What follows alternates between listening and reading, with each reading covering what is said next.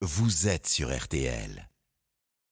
Allez, on vous retrouve, Marie-Pierre Haddad, pour euh, faire un point ensemble sur euh, l'agenda politique de la semaine, avec d'abord euh, mardi, un bureau politique chez LR qui s'annonce déjà mouvementé. Oui, tout ça à cause de la réforme des retraites, Alexandre. Vous savez qu'il y a une vingtaine de députés LR qui risquent de ne pas voter la réforme des retraites. Et parmi ces députés, on retrouve le numéro 2 du parti, Aurélien Pradier.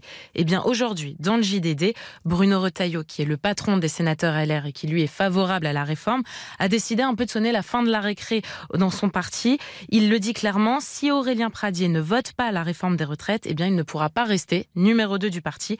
Et c'est vraiment une menace assez lourde que fait peser le sénateur au-dessus de la tête du député du Lot. Bon, alors on passe à jeudi maintenant, nouvelle journée de manifestation avec euh, également un meeting de Jean-Luc Mélenchon. Un meeting à Montpellier contre la réforme des retraites, mais je vous invite ce jour-là à regarder du côté de la Seine-Saint-Denis. La France Insoumise organise un autre meeting, officiellement aussi sur les retraites, mais ce sera un peu le rassemblement, vous savez, du banc de touche, ces frondeurs insoumis en guerre contre le mouvement, parce qu'il y aura Raquel Garrido, Alexis Corbière, mais pas que, François Ruffin et Clémentine Autain, entre autres, qui s'y rendront. Bon, et puis vendredi, euh, ce sera euh, évidemment la fin de l'examen du texte des retraites à, à l'Assemblée nationale. Avec cette question, est-ce que tous les articles auront le temps d'être examinés? Parce que vous avez l'article 7 sur le report de l'âge de 62 à 64 ans, mais ce n'est pas tout.